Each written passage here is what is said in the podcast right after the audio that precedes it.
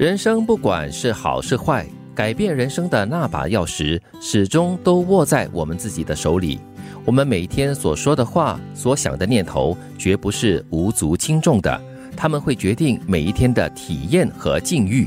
嗯，所以每一天都是一种积累。所以你每一天所说的话啦，每一天所想的念头，就是你的脑海里面飘过的念头哈，嗯都不是无关重要的。对，就是你的心往哪里去，这个现实的一些发展呢，可能就会往那里去。对，好的坏的每天累积一点点，每天累积坏的话，总有一天它会爆发，嗯而且它会变成一种习惯，特别是一种念头，它就会变成一种惯性的思考模式。嗯，这样子的话，其实对你的身心发展并不好。你们有没有计算过，就是每天哈、大概说了多少句话，然后有多少个念头在你的脑海里面闪过的哈、没有、哎。太多。没有哈、真的太多了。如果你平均用你一分钟，嗯。可能有一个念头的话，你想一天就有多少个念头？二十四个小时，然后每个小时有六十分钟，对，天哪！所以我们说杂念杂念，嗯。是是是。有些念头就是这样子飘过去的。对，嗯。所以现在很多人会推崇就什么正面思考啊啊。嗯，还有你就是用专注力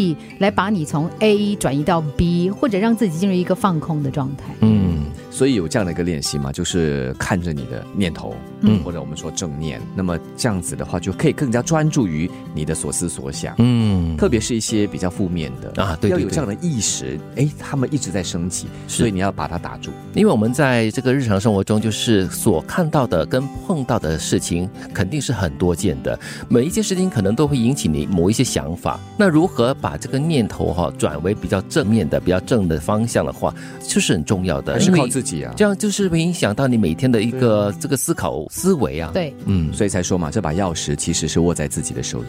把困难说成是一种灾难，不如把它们看成是一种解救心灵的挑战。因为只要遇到困难，我们就要学会独自面对，想办法解决。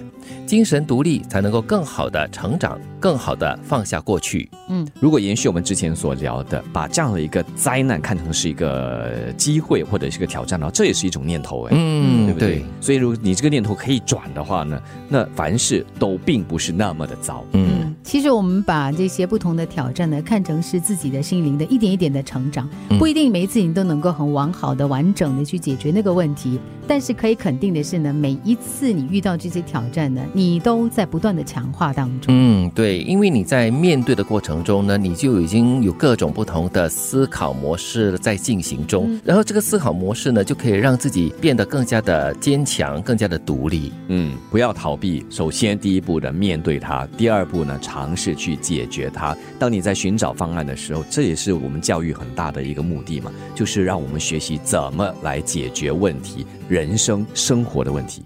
你觉得最难以原谅的人，恰恰是你最需要放下的人。原谅意味着放手或放下，这不是指宽恕对方的行为，而是让整件事情就此落幕。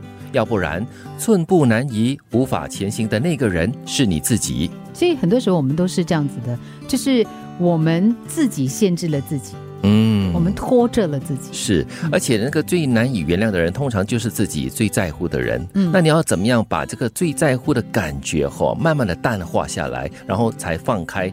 那是经过一定的这个，比如刚才我们所说的，就是那个念头要修炼了，嗯嗯，要转化。对，嗯，所以一个很好的这衡量指标就是，每当这个人来到你的脑海里的时候，他给你什么样的感觉？是不是一种好像梗在喉咙间的那种感觉，嗯对或者是不悦的一种心情？对那么这个人真的是我们很需要尝试去放下他、原谅他的一个人。嗯，其实我觉得，如果我们能够去提醒自己，有一些东西你不放下的话呢，你牵绊着你自己，可是对方已经活得很好了，对呀、只有你自己留在原地，好像还蛮寂寞的嘞。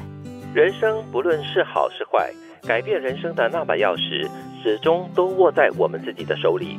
我们每一天所说的话、所想的念头，绝不是无足轻重的，他们会决定每一天的体验和境遇。把困难说成是一种灾难，不如把它们看成是一种解救心灵的挑战。因为只要遇到困难，我们就要学会独自面对，想办法解决。精神独立才能够更好的成长，更好的放下过去。你觉得最难以原谅的人，恰恰是你最需要放下的人。原谅意味着放手或放下，这不是指宽恕对方的行为，而是让整件事就此落幕。要不然，寸步难移、无法前行的那个人是你自己。